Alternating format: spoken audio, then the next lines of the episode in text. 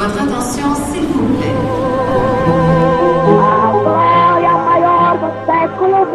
Alberto Santos Dumont habita cet immeuble.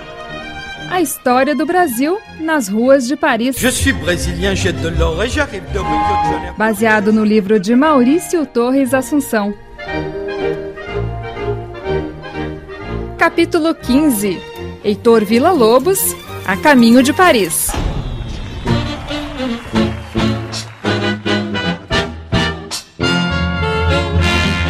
Paris, década de 1920. Aquele período que os cronistas chamam de Anos Loucos.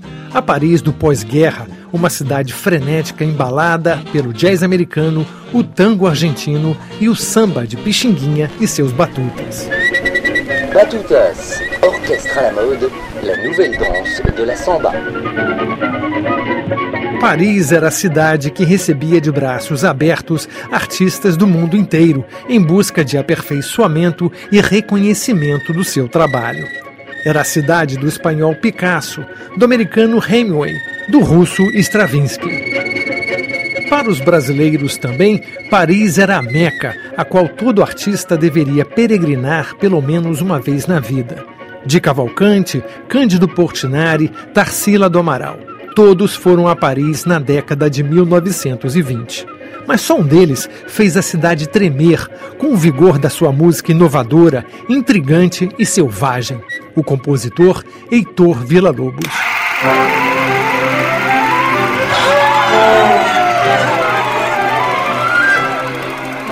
Para entender a chegada de Vila Lobos a Paris, precisamos antes encontrá-lo num cinema do Rio de Janeiro. Era lá, no Cine Odeon, que o compositor ganhava a vida até 1920. Com dois ou três companheiros, Vila Lobos executava ao vivo a trilha sonora de filmes mudos com heróis que salvavam as mocinhas das garras do vilão. Nessa mesma época se apresentava no Brasil um dos mais famosos pianistas do mundo, o polonês Arthur Rubinstein. Convidado por um grupo de jovens músicos, Rubinstein foi ao Cinema Odeon para conhecer Vila Lobos, que muitos já consideravam o novo gênio da música brasileira. Em sua biografia, Rubinstein se lembra com bom humor daquele embaraçoso primeiro encontro. Entre uma sessão de cinema e outra, o grupo de Vila Lobos estava tocando peças do repertório internacional, como se faz em toda parte. Eu já tinha começado a me aborrecer quando algo inesperado aconteceu. Um dos músicos, olhando para a sala, me reconheceu no meio do público.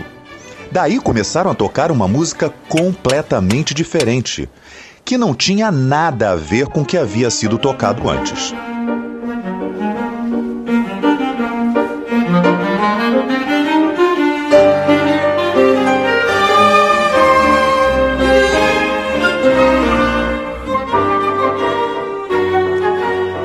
Uma dança exótica, muito rítmica e muito expressiva em sua harmonia. De imediato, percebi nessa música a marca de um grande talento, que não se encontrava todos os dias. Por isso, resolvi dar o primeiro passo e me apresentar ao compositor. Eu queria saber mais sobre a sua obra. A reação de Vila Lobos, porém, deixou Rubinstein chocado. Quer conhecer a minha música?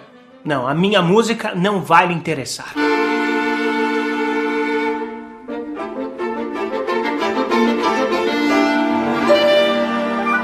Enciumado com a atenção que o público carioca dava a Rubinstein, Vila Lobos perdeu a oportunidade de conhecer o pianista que poderia ajudá-lo a divulgar a sua obra na França. Só mais tarde, Vila se daria conta da mancada cometida. Para se desculpar, organizou um pequeno concerto surpresa no quarto de hotel de Rubinstein. Alguns dias depois daquele encontro no cinema, eu estava dormindo, era bem cedo, quando alguém bateu a porta do meu quarto no hotel. Deve ser um telegrama, eu pensei, saindo da cama para atender ao chamado. Para minha surpresa, eu me deparei com 10 ou 12 rapazes portando vários instrumentos. Entre eles, Vila Lobos, que tentava me explicar, na sua mistura de português e francês, que havia decidido atender ao meu pedido de escutar a sua música. Monsieur Rubinstein, o senhor sabe como é. Meus companheiros trabalham o dia inteiro. Essa é a única hora que eles têm para tocar. Eram oito horas da manhã. Eu fiquei com medo de incomodar os meus vizinhos de quarto. Por isso, liguei para a recepção do hotel, de onde me disseram que não havia problema, pois àquela hora já estariam todos acordados e que as pessoas ficariam até contentes de ouvir a música.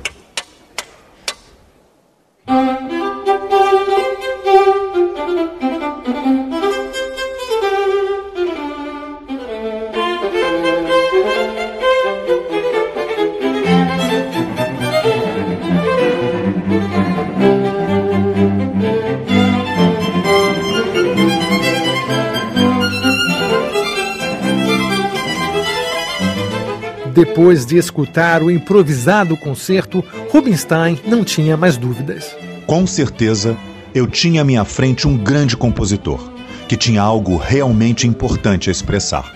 Eu nem precisava lhe dizer isso.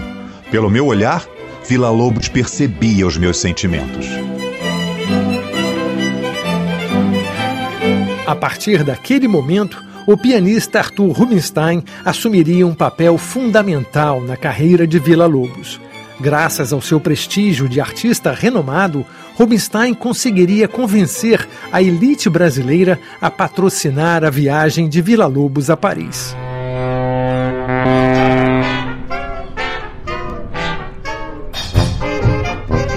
Junho de 1923. Vila Lobos finalmente embarca no porto do Rio de Janeiro rumo à França. Atendendo a um pedido de Arthur Rubinstein, o milionário Arnaldo Guine emprestou a Vila Lobos o apartamento que mantinha na Praça Saint-Michel, bem no centro de Paris. Mas a primeira peregrinação de Vila Lobos à Meca dos artistas não seria tão bem sucedida como ele esperava. Turrão e vaidoso, Vila achava que tinha mais a mostrar do que aprender. Eu não vim para Paris para aprender. Vim mostrar o que faço. Se gostarem, eu fico. Se não, volto para minha terra. No próximo capítulo, você vai descobrir como Heitor Villa-Lobos conheceu e quase brigou com o poeta francês Jean Cocteau. E como esse encontro pode ter mudado o rumo da carreira de Villa-Lobos.